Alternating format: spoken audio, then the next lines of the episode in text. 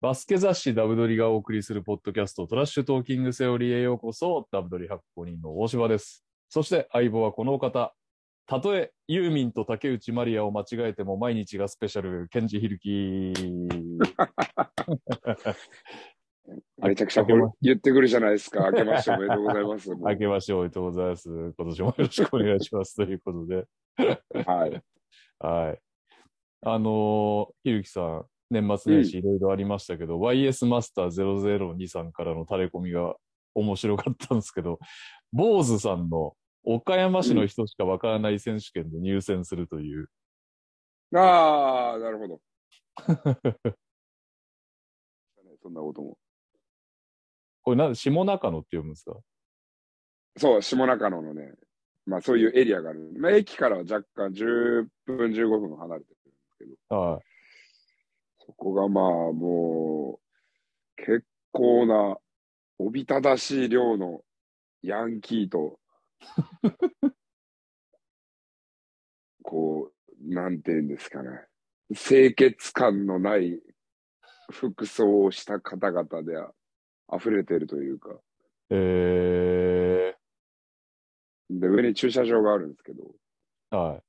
こう、なんか、それこそ、まあ、おびただしい量の若い人たちが車の中で、なんか、つむつむみたいなやってるんですよ。あ帰りゃいいのになと思うんだけど、たまりになってるんですね。ヤンキーの。そうですね。まあ、ヤンキー以外の方もいらっしゃるんですけうど、ーん。でまあ、ドン・キホーテ駅前にもあるんですけど、駅前はね、まあ、まあ別に、まあただのドン・キホーテだなーっていう、なんか外国人と、あとはなんか安いものを買いに来た人がぬらーっといて、はい。で、まあ、ヤンキーもちょろっといたりするんですけど、まあそんなことはないんですけど、この下中野の方はもうすごいですね。えー、ちなみにひるきさんって絡まれたりするんですかヤンキーに。えーこの下中のドンキでは絡まれたことないですけど、なんか駅前とかで飲んでる時には絡まれたりはするっすよね。ええまあまうあ、んそれ絡まれたりするっすよねとかって言って、そんななんかしょっちゅうあるわけじゃないですよ。今まで岡山にいて1回だけですけど。ああ、そうなんですね。えー、ど、うんどういう絡まれ方なんですなんかラーメン屋でご飯食べてて、かはい。えー後ろで明らかに失礼なことをこう、ペタペタペタペタ喋ってんなあ感じ悪いなあやだなあ酔っ払ってるからなあとか思いつつ、はないんはかい。言ってきそうだなとかって思って、で、まあ、狭いお店だったんで、僕が奥の方にいて、その方々が手前の方にいて、はい。それで、まあ出ようとしたら、おい兄ちゃんなんか生意気そうやな、みたいな感じで、うわ、もうめんどくさいな、もうみたい な。えー、でいやいやいや、もうなんもないですよ、もう帰りますよ、僕はもう、みたいな。はい。もうそんなね、もうだっていいこと一つもありゃしないし、うんもう時間の無駄でしかない。もうまさに時間の無駄でしかないから。うん。で、まあまあ、なんか、わーってなりそうになったのを、まあ、店員さんとか、あとはその方の連れ、お連れさんみたいなのが、まあまあ、ちょっとやめましょうよ、みたいな。えー、若者 でもなんかまあ、いやいやいや、おじさんっすね。そうなんだ。えー、でもまあ、そんなことをね、下中野のドンキとか駅前で絡まれたとか、そんな話しますけど、はい。 岡山いいとこですよ。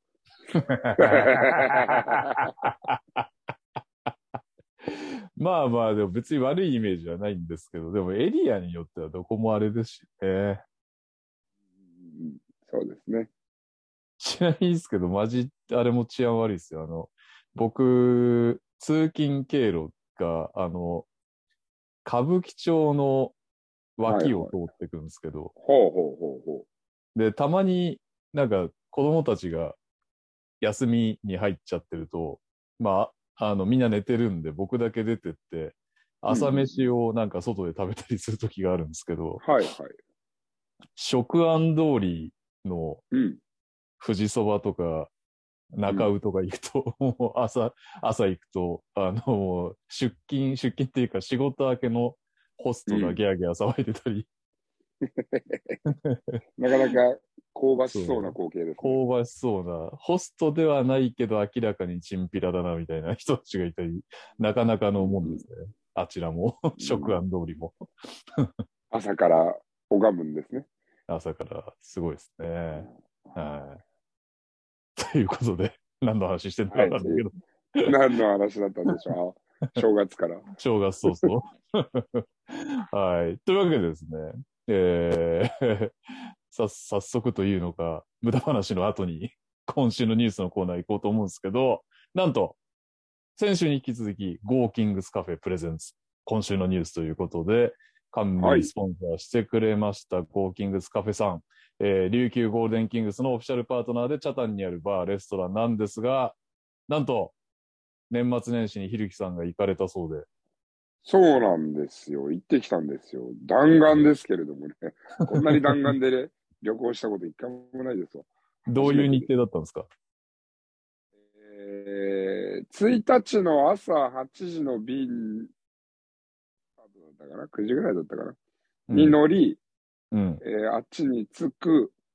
で、はい次の日の5時半ぐらいにホテル出て、 はい。もう7時ぐらいの便で帰ってくるっていう24時間以下の滞 在。すごいやーでもね、その価値はありましたね。まあ、試合のことはちょっと後ほど触れるとして、っ。うん。あのーそんなにできることも少ないから、はい。少ないし、だからご飯食べて、首里城行って、で、それこそゴーキングスカフェがあるアメリカンビレッジに行って、うん。で、ゴーキングスカフェさんに行き、はい。 4時ぐらいから飲み、いいっすね。そうっていうのをやって、まあ試合を見て、もう次の日はもうさっと帰ったんですけど。あうん。まあ言うほど暖かくなくて、ちょっと沖縄舐めてたなっていう、こ のーちょっと涼しいじゃねえかっつって。 僕の、そう、浅はかな感じが出ちゃったんですけど、 さ、寒いじゃねえか、この野郎っつって。何度ぐらいあー何度だったかなまあ20度ないぐらいだったっすかね。ああ、まあまあ、でもね。コートとかはいらなかった。パーカーみたいな。はいはい。パーカーとか、そのなんかちょっと羽織物があればいけるけど、まあでも夜は寒かったですね。うん。そう。でもまあ、正月だから、家に引きこもって何もしてねえんだろうと思ったら、まあまあの人がいて、旅行者も結構いて、ああ、そうなんですね。えー、そうなんですよ。いろいろみんな考えてることは一緒なんだなとかって思いつつ、うんまあ、ゴーギゴーキングスカフェさんはね、あのー何がすごいって、うんこう、みんな、例えば、外に、外からもビジョンが見えるようになってたりとかして、まあそこにはずっとキングスの試合が流れてて。ああ、テラス席からも見えるみたいな。う。そうそうそうそうそうそう。で、ん、まあ一応20度で、まあ僕は寒いって言いましたけど、まあね、あの人によっては大丈夫な人とかはテラス席とかでご飯食べながら飲んでたりしてたんで、うーん。あのーまあアメリカンビレッジって結構こう、交通量が多いというか人が結構往来があるところだから、はい。うん。まあ言ったら観光地の一つですよね、沖縄では。うんうん。で、こうそこをこう歩いてる人たちが普通に、あの、この立ち止まって映像とか見てて、あ、これ今やってるのって言って、いやいや違うよ、今日キングスの試合この後何時からだよとかって言って、普通に喋ってるのがすげえと思って、うーん。めっちそゃの、土地じゃあんまないなと思って、そうっすね。あんま見ないっすよね。いいっすね。で、しかも、それが終わって、で、最初ちょっと空いてなかったんですよ、ゴーキングスカフェさんが。ああ、はいはい。お正月明けかなんかで、ちょっと一回、一旦閉めますみたいなムーブかましてて。うんうん。はい。で、あの、だからちょっと外で待ってたんですよ。うんうんうん。あ、まあ、要するに、あの、大島さんに電話して、ちょっとどう、どうするこういう、キングスカフェ来たんだけど、挨拶できないまま、どうするみたいな、あの電話の時間帯なんですけど、はいはい。で、あのーまあ、さっき、で、そのい一組目の今日キングスの試合、いやいや何時からだよ、みたいな。これ今うんライブの試合じゃないよ、昨日のだよ、多分、みたいな。うんうん。言ってる人たちが、で、それ一組目いなくなって、で、もうちょっと大島さんに電話したり、なんか外から外観の写真撮ったりとかっていろいろしてて、もう一組通りかかって、はい。あそういえば今日アルバルク戦じゃん、みたいな。おおジャビーリーグ詳しいし、いいカード分かってると思いながら。いいっすね。で、そいつらは、キングスカフェに入ってかなかったんで、もうザ・はい。一般ピープルですらそのレベルで話がわかる んで。すげえな、沖縄。沖沖縄における。キングスの存在感。うん。だからこれはもうちょっと誰もが、どの土地もが目指すべきう姿かん。もしれないなと思いましたね。カルチャーじゃないですか。うん。ゴーキングスカフェさんは、あの、うん食事はちょっと、えっと、いただかなかったんですけど、はい食事のメニューもかなり豊富で、うん。まあ、といっても僕はもうビールだけあれば全然満足な人間なんで、ビールをたらふくいただきましたけど。はい。 あのーチャタンのそのエリアっていうのは、やっぱりアリーナに出やすいんですかアリーナはね、えっと、タクシー捕まえて10分ぐらいで着きましたよ。ああ、やっぱそうなんですよ。なんか、全然。僕、 1000沖縄ア円リぐーらいナまだ、あ、1000円ぐらいですか。うん沖縄アリーナまだ行けてなくて、うん。で、なんかね、話によると、結構、その、変なとこ止まっちゃうとっていうか、一般的なとこ止まっちゃうと結構遠いよみたいな。うんうんうんうんうん。だから、その、チャタンか、えっ、と、小座ご小座であってましたっけ、を根城にするといいらしいぜみたいな話を聞いてたんでね、僕もいつかチャタン泊まって、キングスカフェで食べて沖縄アリーナっていうのをちょっとやりたいなと思ってるんですけどね。うんうんうん、うん、僕はそれをなんか事前に情報をくれていたので、はい。 いや、最初なんか普通に那覇泊まろうと思ってたんですけど、いやいやもう絶対やめなって言われて、はいはいはいはい。そうなんですよね。絶対チャタン泊まって、普通にアメリカンビレッジとか見て、うんまあ、の方がその動きやすいし、荷物とかも、その大きい荷物持たないで移動できるし、いいよって言われて、うん。 そうそうそうそうそう。なんで僕はチャタンに泊まりましたけど、ホテル高えびっく りした。まあ、大、大型連休の沖縄はね、そうでしょうね。なので皆さん、あの、計画的に早めにホテルを取ると、きっと素晴らしい、経済的にも素晴らしい旅が、じゃないかななんて思います。なるほど。はい。そう。ちなみに早めに。あれはい。どうぞどうぞ。ゴーキングスカフェさんに、あこの全力ですり寄っていくスタイル続けると、はい。あのー試合の後にも、うん。ナイトゲームだったんですけど、僕が行った時は。はい。その試合の後にも、まあ、その振り返りじゃないですけど、ちょっとお店開けて、そのお客さんとかがちょっと、遊べる、飲めるみたいな時間とかも作ってたりするんで、えー、いいっそうすなねん。です。感想を言いながら飲み食いできるという。そうです。あの野球ファンが、みんな大好きなやつを、なんとバスケットでもできちゃうっていう。野球はあるんすよね。もうカープ居酒屋とか ね。タイガース居酒屋とか、そういうのね、ないっすからね、なかなか。うん。なので、はい。結構、キングスカフェ、始まり、キングスカフェ終わり。で、なんかね、別にね、そんな、こう、なんて言うんだろうな、大体その、居酒屋とかさ、タイガース焼き鳥でも何でもいいんだけど、うん。で、まあ、ゴーキングスカフェしかりなんだけど、あの、入りづらさってちょっとこう、ある、思っちゃうじゃないですか。そこまでキングスにコミットしてないとか、アウェーブースターとかになるとね。そうそうそう。全然平気だった。えー、全然気にならないし、なんかね、全然ね、キングス関係ない人も普通に飯食ってたっすよ。ああ、そうなんだ。まあ、うんそう、いいですね。その方が。そうそうそうそう。だから、なんか、普段は普通にカフェ、おしゃれ、アメリカンカフェみたいな感じで、うん。キングスで近づいてくると、キングスモードになっていくって感じ。なるほど。うーん。はい。はい。いいっすね。ちょっと行きたい気持ちが一段階上がりました、今のリポートで私は。いやいや、だからぜひ行ってください。だから、オフシーズンね、無事、岡山昇格して、う TT 的祝勝会をキングスカフェでやると。 あ、ありです。やりましょすごくありですう。。沖縄で TTT 聞いてるやつは何人いるんだっていうね。まあ、そこのその問題を置いて時はおいてはい僕はもう一切仕事らしいこともしないし、名刺も持っていかない。 いいっすね。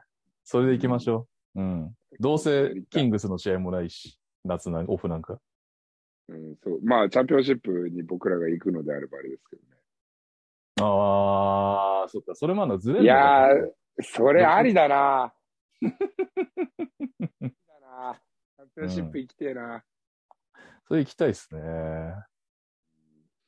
取れなそやでもチャンピオンシップ、そうね。結局じゃあチャンピオンシップメディアでってなっちゃうと名刺も持ってかなきゃいけないしね。う。それは嫌な気持ち。まあそれはね、迫ってきたら悩むとして、あれですね。ゴーキングスカフェさんのお話ししていただきましたが、そのゴーキングスカフェさんが、うん。先週告知しました通り、1月28、29日、群馬クレインサンダース対琉球ゴールデンキングスのアウェイツアーを開催し、えー主催しています。えー沖縄在住のブースターさんは那覇空港集合、そして関東在住のブースターさんのためにも、えー新宿予定、都内初のバスがあるということで、内容は2試合観戦、足利佐野周辺の観光、えーさらにスペシャルゲストを迎えての懇親会、えーそのすべての企画にホテルまでの送迎バス付きと。で、えーっとですね、群馬、琉球の両方にゆかりのある波里選手、うんえーツアーバス内では波里選手のウェルカムメッセージビデオが流れるほか、なんと試合後にコートで波里選手と記念撮影。さらうに、ん。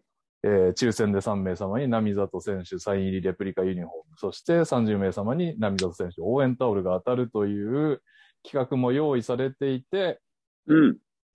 気になるお値段、えーこれね、早期予約割引、さっきのあの、計画的に旅行しましょうと通じてるものがありますが、早期予約割引、1月7日まで今週中に決心がついたそこのあなた、えー那覇組は通常11万円のところを10万4500円、えー東京組は7万7000円のところを7万3150円で手配可能ということです。えーうんツアーの申し込み自体は1月14日までありますが、7日までに、えー予約するのが吉ということでございます。でですね、あのー沖縄発の方が売れてるんですって。なんか、さっきツイートで残りわずかですとか書いてありました。うん。特に沖縄発の方は、えっ、と、早い方がいいのかもしれないですね。で、売れているのね。はい。東京組はまだ余裕があるということですが、ぜひね、えー、波里選手と写真撮りたいよという、そこのあなた、お友達でもそすって、バスツアー参加されてはいかがでしょうかとはいいうことになっております。うん。はい。いやー、充実した告知ぶりだ。 何の持参なんだっていう。 はい、そんなわけで、えー今年一発目のニュース入っていこうと思います。はい。えーえー新年早々あれなんですが、怪我の話題から済ませましょう。うん。えーアルバルク東京田中大輝選手がインジュアリーリスト入りでございます。椎間板ヘルニアうん。ということで30日間再登録できません。うん。田中選手ね、今季出たり出なかったりですね。そうですね。なかなか安定しないですね。ですねまあ、それででもこの成績ですからね。確かに。戻ってきた時には、うんそんだけ盤石なんだっていう感じですけどね。そうですね。は。い。えーそして、ああ、もうこれを一番最 悪な、これを言う、これを報じる日が来るとはという、仙台ラショーン・トーマス小指脱臼で全治2、3ヶ月、一時帰国し治療に専念ということで、うん。もはや今シーズンのベストプレイヤーが急にいなくなるという、 仙台大ピンチ。い痛いっすね。やー、でも怪我ばっかりはね、特に脱脱臼系のやつはもうどうしようもないですからね。あー、そうっすよね。うん。どうしたって接触はありますからね、バスケットは。ですね。うん。どうにか、こうにか、やり過ごすのか、短期契約するのか分かりませんが、なんとか仙台答えを導き出していただきたいものでございます。うんえーえー契約系です。千葉ジェッツ、龍谷大学4年、高橋克実選手が特別指定選手として入団なんですが、なんと、うん高高橋克実の一言、一言一句って言われるから、一文一文字もたがわず、あの俳優の高橋克実さん、全く一緒というね。そうですね。はい。選手でございます。関西学生バスケットボールリーグ戦で得点を。うん。ということで。え、関西バス、学生バスケットボールリーグ戦ということは、ひるきさんは結構追ってます ほどほどです。ほどほどです。ということでございます。はい。180センチ78キロ。ポイントガード。はい。うん。はい。ください。えー、長崎ベルカ、テレンス・キングと契約合意ということで、テレンス・キングこそ、あれですね、岡山とゆかりのそあうるです。はいはい。初年度は1年間僕らのところで戦ってくれました。うん。その後、エクセレンス、岩手ビはいッグブルース、シはいガレイクスと来て、うん。えー長崎ベルカでございます。はい、とっても声がちっちゃいです。あれああ、テレンすス・キングさんのね、そ俺の声かと落ちた。う。いえいえ。そんなテクニカルな問題じゃないです。 ズーム調子悪いのかと思っちゃ った。よくあるんでね。はいはい。声がちっちゃい。声ちっちゃい。もうすごい体してる。もう仮面ライダーみたいな、スーパーサイヤ人みたいな体してるんですけど、はいはい。ジャンプ力とかもすごいし、ではいめはいっちゃ頑張るやつなんですよ、バスケッうトんも。はいはいはい。ただ声が小 さい。何言ってんのか全然わかんない。いやー、これ、なんかね、場面によっては、それが本当になんか、笑い話じゃなくなっちゃう時ありますよね、バスケットボール はね。バスケットはまあ、ぐ喋るんですけど、ああ、バスケット喋るんですね。バスケットは喋りますよ。声出すんですね、ちゃん と。だけど、普段の会話がもう本当、20センチぐらいのもう恋人かっていう距離に近づかないと何も聞こえないん で。ボサボサ、ボソボソ喋んない、そんな通体してと思って。かわいい、そういうキャラなんです ね。かわいいいや、かわいいんですよ。ベルカでの活躍期待しましょう。えーそして特別指定がね、ポロポロ来てますよ。大阪エベッサ、飯尾文也選手、うん日本大学ですね。う特ん。別指定として、特別指定選手として加入なんですが、4年なんでね。はい特別指定はまあまあプロ行くかもしれないですね。はい。えー、そしてシガレイクス、これはね、話題になりましたね。はい。シガレイクスが間違ってホームページで発表より先にグッズを売るというね、うん。ことで話題になりましたが、枠川隼人選手、大堀高校、特別指定選手として加入、しかも、えー卒業後、B リーグでプレーするというね、基本合意できてるということで、うん。高卒、B リーガはい。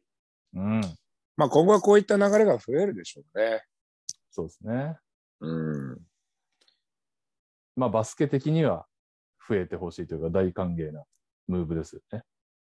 まあそうですね。うん。はい。はい。やっぱり、だから人によるっすけどね、なんかもう明らかに、こうなんだろう、大学のカテゴリーでも能力もう高えよ、大丈夫だよっていう選手いますからね。まあ、なんたら村ゆうきさんとかそうですよね。なん田村祐樹さん。なんとか村ゆうきさん。あ、 なんとか村祐樹さんね。なんとか村祐樹さん、もうすでに B に入って、なんとか村祐樹さん。もう、今、今をときめく。まあ、だから 彼はじゃあなぜ大学に行ったんだろうまでそもそもありますから ね。そうですね。確かうに。ん。はい。はい。ということで、はい続く選手は現れるのかといううん。ございます。えー、群馬クレイン・サンダース、ハーパー・ジャン・ジュニア選手が特別指定選手としてチーム加入ということで、ハーパー選手は、うんえー TTT 初のインカレピックアップゲームの時に、ひるきさんも一押ししていましたね。うん、素晴らしい選手でしたね。あのー彼も、まあ、まだ、彼は在学中なんですけれども、まあ、群馬で、まあ、それこそまた、キングスの時も、えっ、と、一回、高校から特使で一回入って、キングスに。はい。で、今回また、えー再び特使で、群馬クレイン・サンダースですけれども、まあ、波里選手でしたり、五十嵐選手でしたり、まあ、いいあの、ポイントガードがいるチームなんで、また、いろいろと吸収して、うん。ステップアップしていくんじゃないかな、なんて思ってますね。いいですね。はうん。い、腕長い。もうパッとう見るん。デ ィフェンスも素晴らしいですね。素晴らしい。いですね。エネルギッシュで。ははい楽しみです。い。うん。えー、あ、そしてね、同じインカレで出ていました、レバンが北海道東海大学4年、島谷玲選手が特別指定選手として加入と。はい。同同ポジっていうか、まあ、島谷選手が一番っていう感じでしたからね、うん。バックコートでやってましたが、こちらは地元なんですかね、北海道出身ですね。うん。北海道も結構いいポイントガードというか、ポイントガード、揃っ、頭数すでにいますからね。そうですね。まあ、取られなければいいですね。 北海道は結 構、いい選手、取られがちなんで。 いい選手が目が出てくると取られる。はい。往年の広島カープのムーブを。なるほど。ははい。い。ということで、島谷選手も頑張ってください。えーその他ですね、えーまあちょっと年末にはなっちゃいますけど、現地28日のフェニックスサンズ戦で、八村塁選手、キャリアハイに並ぶ30得点で勝利に貢献ということで、ういや、んよ。かった。久々になんか、八村選手周りの明るい話題を聞いて私は非常に嬉しいですね。うーん、そうですね。なんかちょっとね、ここ1年ぐらいは、まあ、彼がね、えっ、と、メンタルの問題をこう自分で解決する時間を作ったりとか、はいはい。まあ、あとはそれで合流が遅れたりなんだったりっていう、なかなか調子が上がってこなかったですけれども、こういうニュースはいいですね。また、こう、僕らを期待させる、うん。うん、ニュースを提供してくれて、頑張ってほしいですね。はい頑張ってほしいですね。1年目まで、えードラフトから1年目まではね、スター街道いけるかもという八村選手でした。ので、はいそこにね、再び軌道を戻す感じでうん。頑張っていただければと思います。そして海外の話題もう一発です。うん G リーグ、馬場雄大選手も好調ということで、えーこちら現地年末30日のバーミンガムスクワドロン戦で26点、そしてはい元旦のアイオワウルブズ戦で24点と、えー連勝に貢献ということで、うんこれね、G リーグでもチームプレーしていいですね、馬場選手なんてのんきな話をしてましたけど、うんちゃんともうこのコールアップされそうなスタッツを残し始めましたね。うんうんうんうんうん。コラップ、馬場選手されてほしいですね。結構海外挑戦、今何年目ですか ?3 年目ぐらいですか、そうねいや、4年目っすね。 ?4 年目。うん。はい。そろそろ一発ね、うんあのコートに入ってほしいですね。そうですね。でも毎年、やっぱり着実とこう武器が増えて、まあやっぱりディフェンスからのトランジションの馬場ブームとかがこう結う構ん僕らはやっぱ、まあ僕らというか、まあいファンの方々っていうのはこうイメージしやすいとは思いますけれども、それ以外にもこう、着実にスキルも伸ばしてきてますし、シュート力も上がってきてると思うので、 NBA レンジでね、3がもう簡単に打てますからね、馬、場、選手。うんむしろオーストラリアに行った時に遠目から打ってるみたいな現象も起きてたぐらいなんで、ありましたね。うん、はい。報われてほしいでございます。うんはい黒柳徹子みたいな感じになっちゃいましたけど。はい。そして国内の話題でございます。12月29日、ウィンターカップ決勝が行われました。 うん。 88対71で福岡第一を破った開志国際が嬉しい初優勝でございます。うん。おめでとうございます。おめでとうございます。助川アンソニー翔選手、うまかったですね。見ましたアンアンストッパブルでしたね。アンストッパブルだったし、なんか、あの年にして、他の試合と比べるともうかなりディフェンス見えてんなって感じでしたよ。うん。だから落ち着いてましたよね。落ち着いてました。うんやっぱなんか、いや、そこじゃないでしょみたいなとこに突っ込んでって、え、わーみたいなバスケも結構、ウィンターカップ見たんですけど、はいはい、ありますね。介川選手はまあ、見えてたな。そういう変な無茶プレーがほとんどなかったです。うん。結構スムーズ、スムーズってなんて言うんでしょうかね。あの、日本語のバスケット界隈の人だと。まあ、き、綺麗というか、うん。うん。まあ、それこそ今大柴さんが言ったように見えてる感じでしたよね。うん。うん。です介川選手は果たしてどこへ行くのか。某そしてねど、こに行くんでしょ某アルミホイル君だと大学っていう話でしたけど。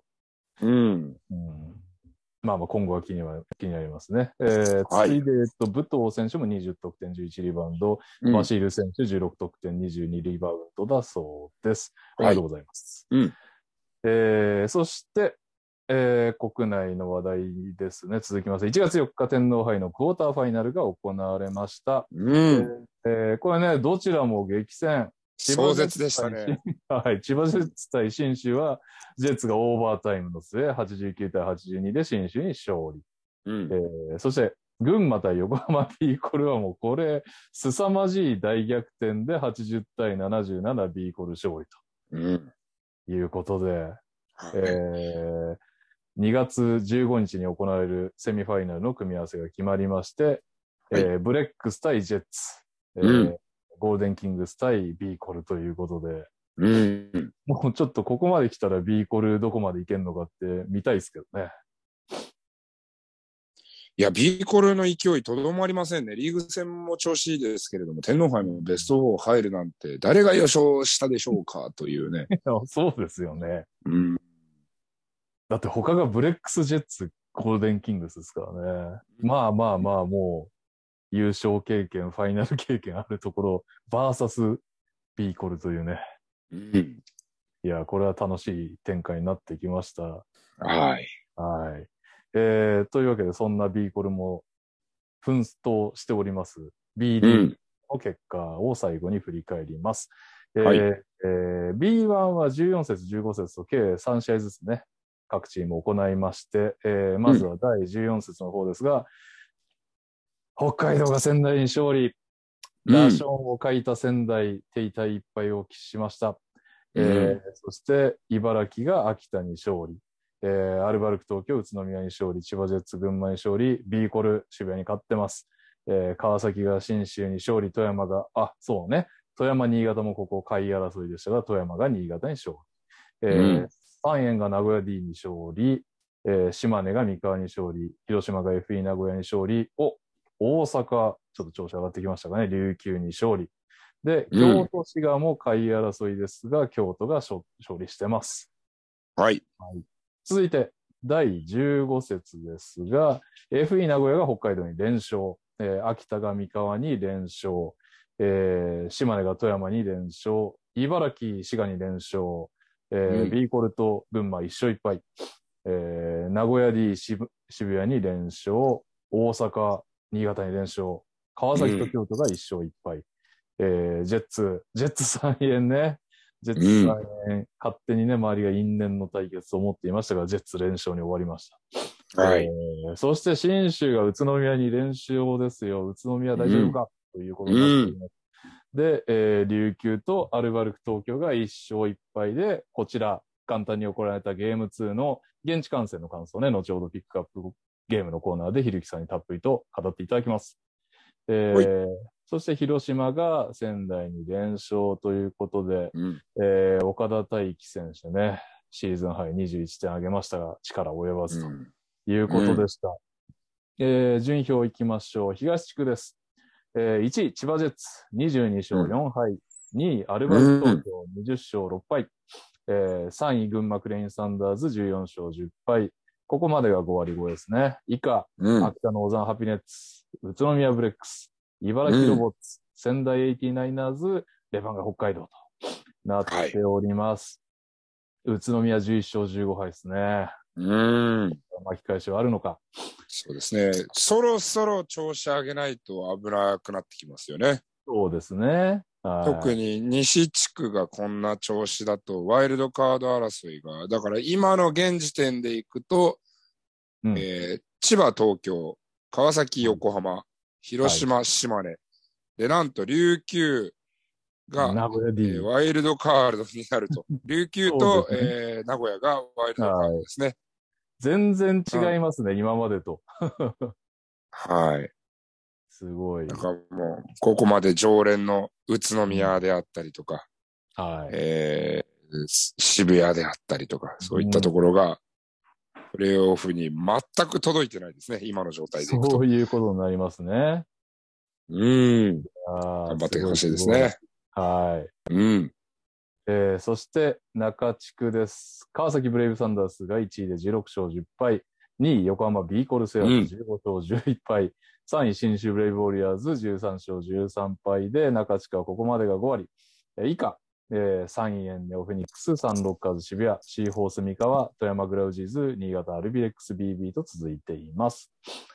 えー最後に西地区、今お話あった通り、もう4チームがすごいんです。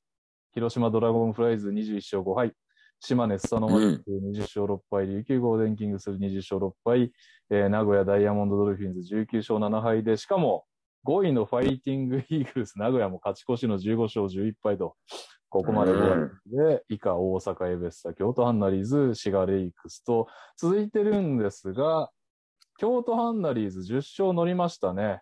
この、うん敗争いをしていた中では、真っ先にこの抜け出した感のある10勝と、京都ブースターは安心してるでしょうね。もう、こっから、今年からは、降格ありですから。そうですね。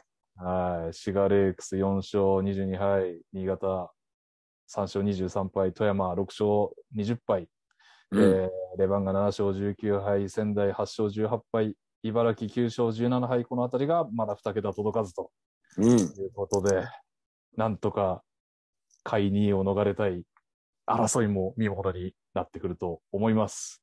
はい。。そして B2 ですね。えー B2 も14節と15節が行われたんで3試合分でございます。まず第14節ですが、福島が山形に勝利。で、えー14節は東地区首位対決がありまして、アルバ、アルバじゃない、失礼しました。アルティー千葉が、えうんー、越谷に勝利しまして、えー首位奪還ということになっています。で、青森が東京 Z に勝利、西宮香川に勝利、長崎奈良に勝利、佐賀が愛媛に勝利、熊本が福岡に勝利と。で、第15節ですが、えー、越谷、東京 Z に連勝、青森と佐賀が一勝一敗。青森すごいですよ、もう。今年強い佐賀とも一勝一敗ですよ。うん。うん。で、長崎と西宮一勝一敗、熊本が愛媛に連勝、福島が香川に連勝で、最初、出足不調だった福島、ようやっと連勝7に伸ばしました。うえーん。上がってきてます。で、奈良と山形が1勝1敗。で、えーこれですね、えーアルティーリ千葉と、アルティーリ千葉と福岡の試合、アルティーリ千葉が結果的には連勝で連勝12に伸ばしてるんですが、こちら、はひゆきさんもツイートで触れてましたが、ゲーム1の試合中ですかね、うん。残り1分20秒で、ラモン・ロペス・スアレスヘッドコーチと選手と接触ということで、うん。なんと、脳震盪、頸椎捻挫ということで、えースアレスヘッドコーチが指揮を当分取れないと。うん。で、吉永大輝アシスタントコーチが指揮を取りますという話になってます。これは、私は初めてですね、この、いうのを見た、うん見た、知ったのは。なかなかあんまりないいやケースですよね。なかなかないですね。まあ、スアレスヘッドコーチが、あの、よくある、なんて言ったらいいんですかね。あの、ベンチ際で座って、こう、試合をな、あの、まあ、能代工業スタイルみたいな。はいはいはいはいはいはい。あの、山王、山王の堂本さん。は堂本さんみたいな、この座って、うん、みたいな状態の時に、うルーズボールが来て、いはい、は大い原。選手が、まあ、それに飛び込んで、うんっていうのがあったので、まあ、もう悪いタイミングで座っちゃったし、うん悪いタイミングでルーズボール来ちゃったし、当たりどころも悪かったしっていう、なんかもういろんなことが重なったんですけど、はい。結構ヒヤッとする場面ではありましたうね。んうんうんうん、で、なかなかゲームも拮抗してたから、レフェリーも止めれないで、選手たちも止めれない。まあ気づかなかったのかもしれないですし、選手たちは。あそうですね。選手たちは見てないかもしれないですね。うん。うーん。あ結構ヒヤッとしちゃいましたね。で、ルール見たらやっぱレフェリーはプレイヤーの怪我で止めることはできるけれども、スタッフの怪我は、まあ想定はあまりされてないでしょうし、うん、そうだよそな。のルルール的にねルールブックね。ルールブックに書くほどの。はいはい。だからまあサッカーとかみたいに、ちょっともうボール出すから、後でちゃんと返してね、みたいな、紳士協定ができるといいなあなんていうのは、ちょっと心の底から思いましたね。ああいうのはね、本当にもう、10秒、20秒でも全然違うでしょうし、まあ、ことがもっと深刻な状態であれば。そうですよね。う確かに。ん。まあ、とはいえ、あの、今は戻ってきて、ベンチで采配は振るってはいないですけれども、うんあのベンチには戻ってきてるということで、んまあ、あの、ほっと一安心。よかったです。うはいん。うん。はい。そんな B2 でございますが、順位いきましょう。はい。えー、1位、RT リチバ23勝5敗。えー、2位、越谷アルファーズ22勝6敗。えー、3位、福島ファイヤーボンズ15勝13敗ということで、福島が調子上がってきました。えー、以下、5割切ってます。山形ワイバンズに、えー西宮ストークス、青森ワッツ、すごい青森ワッツはもう山形と西宮、まあ西宮がちょっとピリッとしてないですけど、ここと並んで4割2分クリーン。うん。そして、アースフレンズ東京 Z がピンチ交渉23敗ということです。えー、西地区です。佐賀バルーナーズ22勝6敗。長崎ベルカ19勝9敗。熊本ボルターズ16勝12敗とここまでが5割を超えてます。以下、愛媛オレンジバイキングス、ライジングゼファー福岡、香川ファイブアローズ、バンビシャス奈良なんですが、なんと、香川ファイブアローズ8勝20敗まで落ちてきたので、はい。現状、先ほどのね、同様、B1 と同様、一桁勝利ということでくくると、香川、うん奈良、東京 Z がピンチうん。ということになっております。はい。はい。アスフレ一期ができてないですね。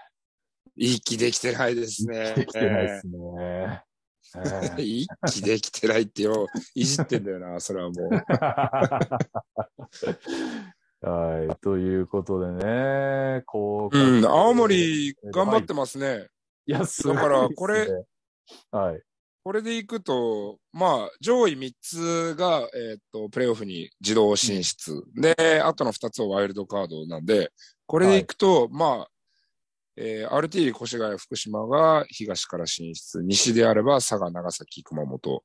うん。で、ワイルドカードが、まあ、オレンジバイキングスが1ゲーム差で、えーワイルドカードが1。んワイルドカード2のスポットに山形、西宮、青森が12勝16敗で3つ、3チーム並んでるんで、そういうことな勝んですね率的には青森がプレイオフに出るっていう可能 性も、あれ、全然。十二分にある。十二分にありますよ。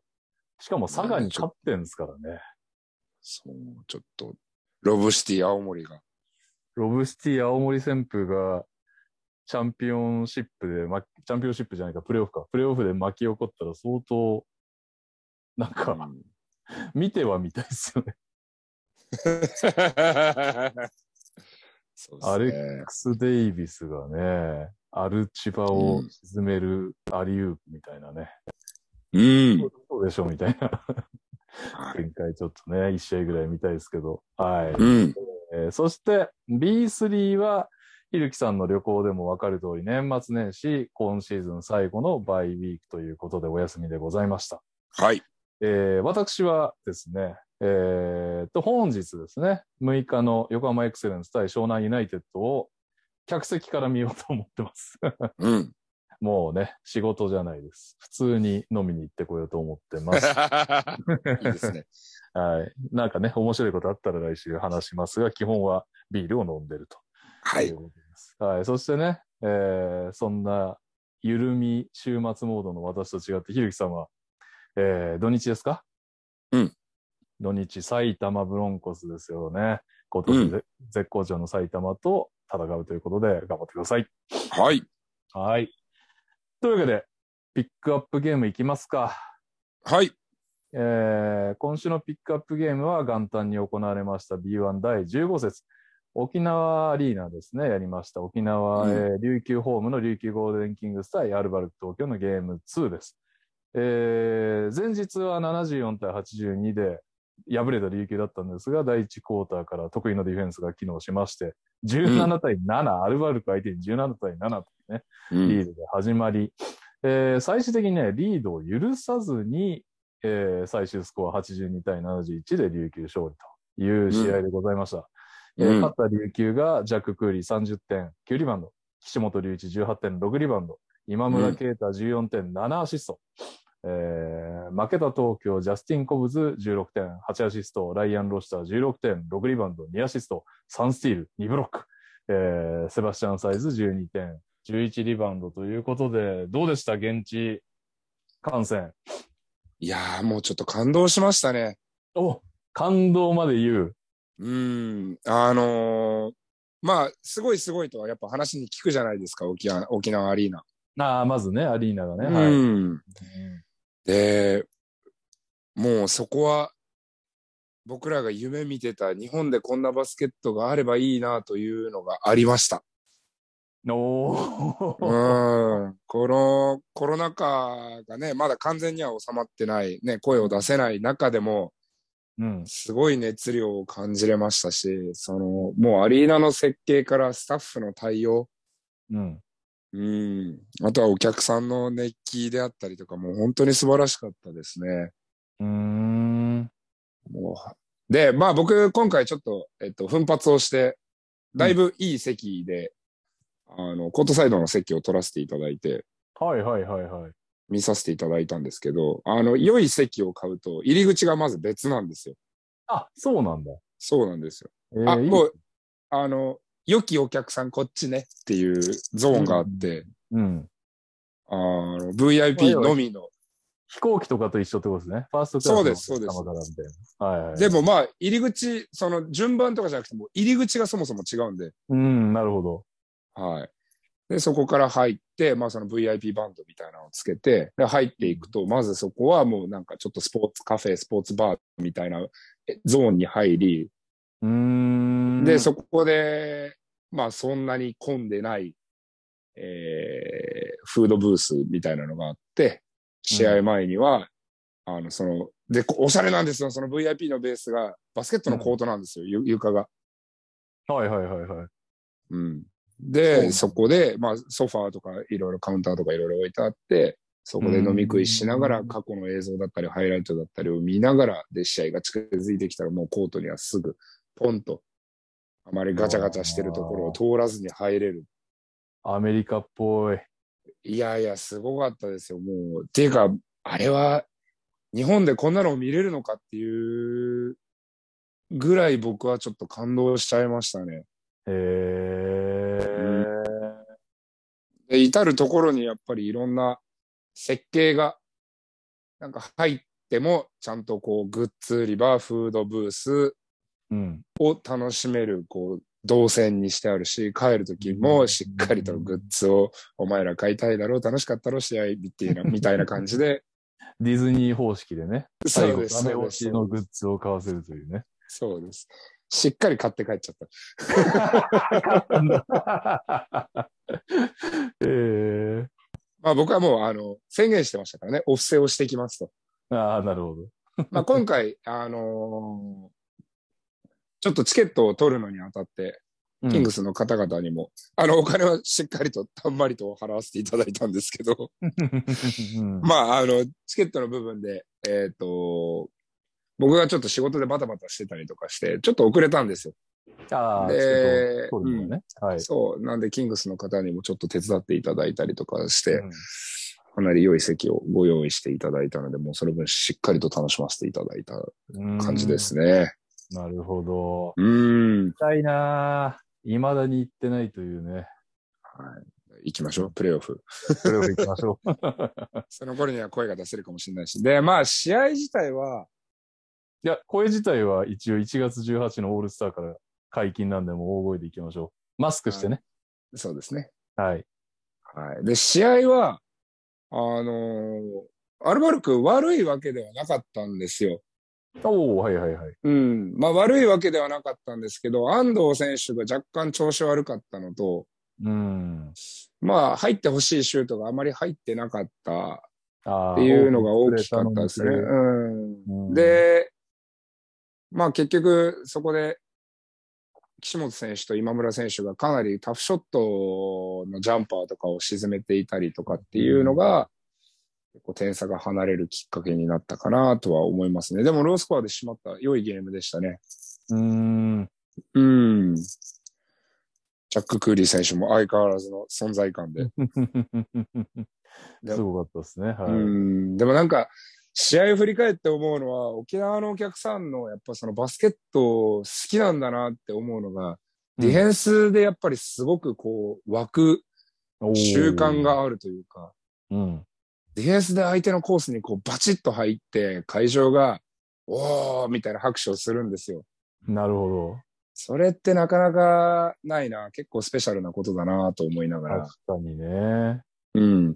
まあちょっとなんか詳しい、あの、試合のね、こう、誰がどう守ってたかとか、どうやって何をしたかっていうのは、もうもう僕はちょっと2ピリの途中ぐらいから、7杯目ぐらいに移行してたんで酔っ払って ました。あんま覚えてないですけど。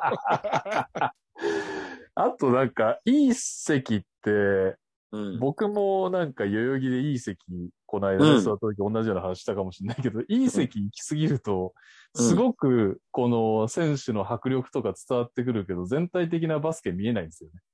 ああ、そうですね。もうだから、結構フ誰がァスンク目リーン線してにフ、リーになったんや、みたいな。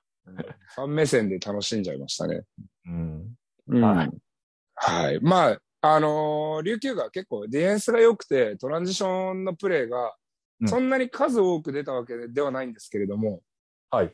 そこが何ポゼッションか稼げただけでも、やっぱりアルバルクに対して、ね、実際最後は、えっ、と、近いところまで迫られたんですよね。6点差ぐらいまで迫られたんですよ。かなり点差が空いてるところから。はい。うん。なんで、まあそのトランジションの例えば2、3ポゼッションがなければ実際追いついていて違うゲーム展開になったっていうのもあったので、はいはい。これは結構、まあジャック・クーリー選手のオフェンスリバウンドであったり、インサイドの活躍と、岸本選手、今村選手のスリーポイントは光りましたけれども、うんディフェンスからこのトランジションを何本か、その何本か出せたっていう違いが、このゲームの勝敗を分けたんじゃないかななんて思ってますね。なるほど。うんはいありがとうございますと。はいえ、もう完全にお客さんでしたね。もうなんか 仕事、仕事の気持ちで行くぞって思ったんですけど、うん全然お客さんだって、最後の方ヘベレケになって帰りましたからね。うん、 でもまあ、仕事の、の話をするんであれば、フロントの対応とかも素晴らしくって、ボランティアさんと、あと、スタッフさんのはいはいはい。なんか本当にこう、ディズニーランドとか USJ じゃないですけれども、やっぱりその空間の演者の一人になるっていう感覚をしっかりとキングスのスタッフを持ってるなっていうのはありましたね。えー、うん、だから結局僕とかはね、やっぱりね、少しは知られてる人間だし、うん。あのーまあ半分、あっちも半分仕事になっちゃうじゃないですか、自動的に。僕もそうだし、同じ業界の人間なんで。はい。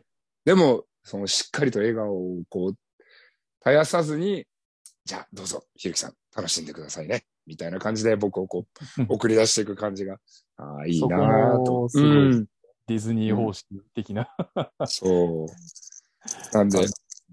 うん。はい。で、桶谷さんにはしっかりと、えー岡山の有名なお土産と、あと、備前焼きのタンブラーみたいなのを進呈させていただきました ので。ああ、そうなんですね。そうそうそう。えー、ちょっと喋る機会はね、あんまり、あのーなかったんですけど、終わってから電話でお話しして、おめでとうございますって言って、ああ、ありがとうね、お土産、みたいな感じで、頑張ってね、みたいなこと言われたんですけど、いやー、あれはコーチとしても、幸せでしょうね、あの環境でコーチングができるっていうのは。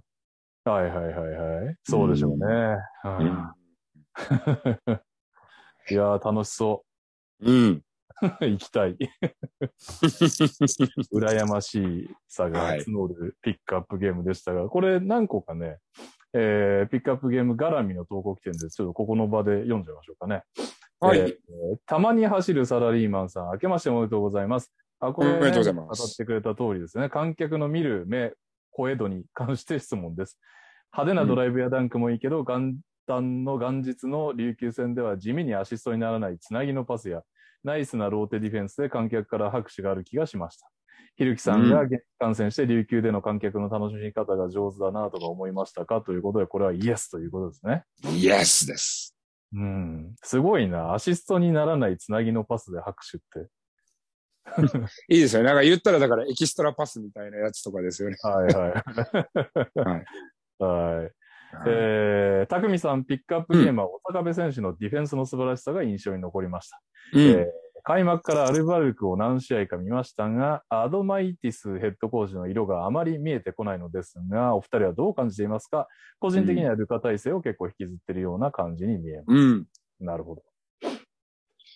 小坂部選手の、まあそのさっき言った、かなり大差で負けてる場面からの追いつい、追いつく、まあ、えっ、と、アルバルクの方が、モメンタムをちょっとゲインし始めた時うん。に、やっぱり小坂部選手がかなり引っ張っていた。それもディフェンスの部分での奮闘っていうのがかなり見えた。ま あ、すごい疲れてたけど、彼はやっぱりその激しいディフェンスを何ポゼッションも何ポゼッションも続けてチームを引っ張ってたから、はいはいはい。顔がしんどそうでしたけれども、いやーでも本当に素晴らしいディフェンスでしたし、オフェンスでも普通にベースラインドライブからダンク行こうとしたりとかしてたんで、うん。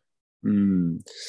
アドマイティスヘッドコーチは僕もちょっとあんまりわからないかったですね。でも、ルカの時よりかは結構ピックアンドロールが多いイメージはありましたね。おルカの時より多い。うルカもやってたイメージだけどルカも多い、えっと、なんていうんですかね、そのピックの質というか、うん。割と結構、コブス選手がいるからっていうのもあるんでしょうけれども、結構自由に彼に、その、えっと、起点を作らせることを結構彼にやらせていた、うーん、なるほど。うん印象はあったので、まあ、だからこれをウィングの選手がもうちょっと、この試合で言えばウィングの選手が、多分本来のアルバルクの想定よりかは下回る活躍だったと思うんですよ。うん。なるほ安どね藤選手、大阪部選手、えーザック選手、うんあとは、誰かな、まあ、吉井選手とかもそうですね。うん。うん。が本来よりもちょっと想定を下回るプレーだったので、コブス選手が、こう、結構ガチャガチャやってるようには見えたんですけれども、うんなるほど。うん。でもこれは、だから、キングスのディフェンスが良かったのか、コブス選手を孤立させるようなディフェンスをしていたのか、うん。あまりこう、ウィングが、こう100、フルのパフォーマンスではない試合だったから、コブス選手が、かなり自分でプレーメイクを担当していたのかはちょっとわからないですけれども。うん。うん。なるほどね。なので、ちょっとバスケットの色は僕も、まあそんなにアルバルクの試合を今シーズン見てるわけではないので、うん。なんとも言及しづらいところではあるんですが。うん、なるほど。はい。まあ、チャンピオンシップでまたね、進化が問われそうですよね。うん。まあ、確かにコブス選手と違うし、あとね、ルカ時代はやっぱり田中大輝選手凄まじかったですからね。うん、そうですね。うん、そこが今、怪我うんだいぶ違いますよね。えー、はい。えー、アニオさん。ひるきさんの連れの沖縄アリーナ感想もお願いします。 えー、コブスがバックファイヤーのノーファールをアピールした時の観客のクラップが面白かった。4クォーター終盤で東京に意地でも流れを渡さない観客の意思を感じた。なるほどね。まあ結構観客系あれですね。皆さん注目なんですね、沖縄アリーナ。やっぱお客さんの熱量だったり、バスケットの理解度は素晴らしかったですね。うん。 はい。連れの感想は内緒にしまし ょうか。あの、調べれば出てくるんで、興味ある人は勝手に調べてください。あそうなんだ。 あの、ゴーディのステッカーかなんかを買って、5万円してましたが、ゴーディのグッズが少ないと嘆いていたので、沖縄のグッズ担当者の方、 ぜひご検討ください。はい。えーっと、そして、 あはははあれですね、別に、増田林太郎さんは番組タグ付けをしてたわけじゃないんですけど、リプでタグがついてますが、バスケットライブで琉球対アルバルク東京を見てたら、観客席のひるきけんじさん、目立ちすぎ笑ったって書いてますね。 えー、はい。徳さんも次回の TTT でひるきさんの沖縄アリーナ表が聞けるかと思うと楽しみすぎる。うんはい。うん。そういうところらへんがピックアップゲーム絡みだったでしょうか。というわけで、はい来週は マジでピックアップホーリーモーリーで大丈夫ですかピックアップホーリーモーリーでいいですよ。じゃあピックアップホーリーモーリーでホーリーモーリーの感想を言うという週にしましょう、来週はね。はい。はい。えーこの番組では各コーナーのスポンサー様募集中です。ご興味ある企業様は Twitter でご連絡ください。そして、聞いてくださっている皆様、ご意見ご、ご感想は Twitter でハッシュタグトラッシュトーキングセオリーでお願いします。えー、というわけで、えーピックアップゲーム以外の投稿を拾おうと思うんですが、結構今回ね、ピックアップゲーム絡みが多かったですね。ありました。菊芋さん、新年明けましておめでとうございます。今年もおよめろでしくとうございます。お願いします。おめでとうございます。うんえーひるきさん、新年一発目、興味深い業界の噂があれば聞きたいです。よろしくお願いします。いや、俺も聞きたいわ。なんかないんすかラショーンの代わりに、ちょっと短期で仙台にみたいな噂は。 人をアルミホイル君みたいな役割にしないでくださいよ。アルミホイルくんね、今年も頑張ってくれるのかなうん。興味深い噂はないですね。なんたって僕は沖縄で酔っ払ってましたからね。あれないんすかねあの、カーメロが来るとかね。ないのかな、欲しいですね。はい。はい。はい。 ないです。ちなみに今、久々に会うアイアルミホイルくん見たら、うん。先頭の最後のツイート。皆様明けおめです。今日から B リーグは移籍交渉解禁即可。エージェントが登録制になるほど。うん。そして登録されたエージェント一覧を確認したら河村選手のお父さんの名前がということで。へうーん。まあ確認されたということで、これは噂ではなく事実ということなんでしょうけど、河村選手のお父さんのエージェントをやられるとうん。いう。まあ NBA の選手とかだと結構家族がエージェントやったりとかっていうの。ありますすね。はいはい、うはいん。まあまああるんで、まあ、それを考えるとそんなに不自然なことではないですけれども、河村選手を今年の活躍、まあこれでプレーオフ行ったりとか、まあもしくは天皇杯でね、優勝しようもんなら、うん。彼の市場価値っていうのはまたさらに上がることでしょうからね。確かに。一横浜応、、仮に1億円だとして1000万円もらえるっていうのが親孝行なもんですね。 そう、だからこれが横浜がね、取っておけるのかどうかっ ていう。いやー、そりゃそうだよな。横浜から手放すわけはないわけですからうね。ん。とはいえ、ほ他他のチームだって欲しいわけですよね。ですね。うん。はい。ドキドキのオフでございますね、横浜うからん。すると。はい。えっと、キッドさん。うん。えー、明けましておめでとうございます。おめでとうございます。おめでとうございます。学バスの季節が終わり、学生の特使、プロ契約が続いていますが、例年、一部のチームは彼らのユニフォームを売っていません。選手目線でファンが一人も自分のユニフォームや T シャツを着てないのは寂しくないのでしょうか、うんま、た、オーセンティックユニフォームは受注販売な上に新選手が入団しても名前を変えるだけだと思うのですが、ハードルが高いのでしょうかもしご存知でしたら教えてください。あーうんまあ、メーカーとかにも違うのかなちょっとそう僕はですねメ。メーカーによって全然納期が違ったりするんで。うん。うん。まあ、あとはその、な、番号なしのやつとかを、例えばもうストックしておいて、うん。自分たちでこう圧着であったりとかが、まあその消化プリントの方がクオリティはいいんですけど、圧着であったりとか、まあ見た目は結構綺麗なんで圧着でも。あ、でもそれあったわ。なんか代々木で、その場でできん、嘘だったらごめんなさい。 すごく、うん全然ご情報だと申し訳ないんだけど、代々木のなんかアルバルクのブース、圧着セットみたいなの売ってた気がするな。その場でできるんだな、ひょっとしたら。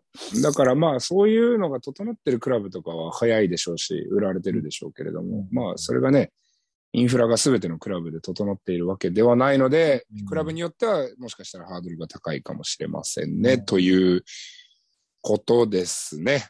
うん。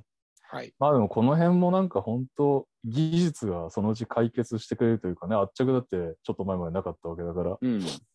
まあ NBA とかだと、もう機械をもう会場に置いてありますからね、さっきの代々木の嘘か本当かわからない話もそうですけど。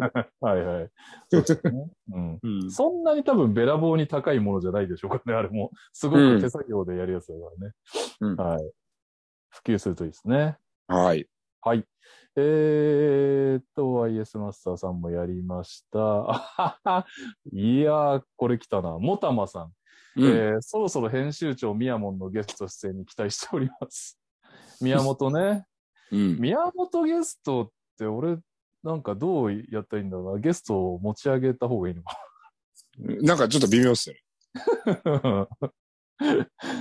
だから僕が病欠かなんかした時に代打で。今、全く同じこと考えた。 次、次二日酔いになった時でいいんじゃないですかって今言おうと思った。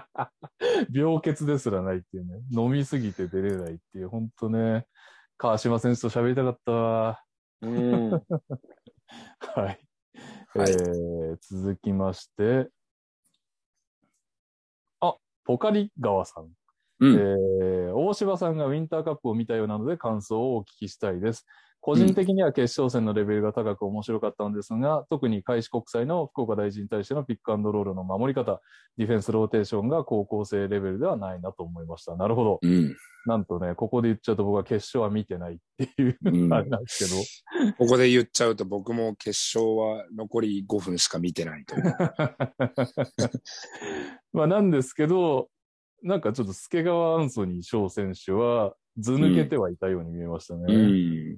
あもちろんね、武藤選手も良かったけど。まあ、ピックアンドロールの守り方はちょっと詳しいことはあんまりわからなかったですけれども、あの、助川選手が意外とこの、まあ、オフェンスがやっぱり彼がディフェンスが見えていたりとか、ボールプッシュする能力があの身長であるっていうのは、うん。すごくね、貴重だし、クローズアップされがちなんですけれども、彼のやっぱりディフェンスでの存在感。うん。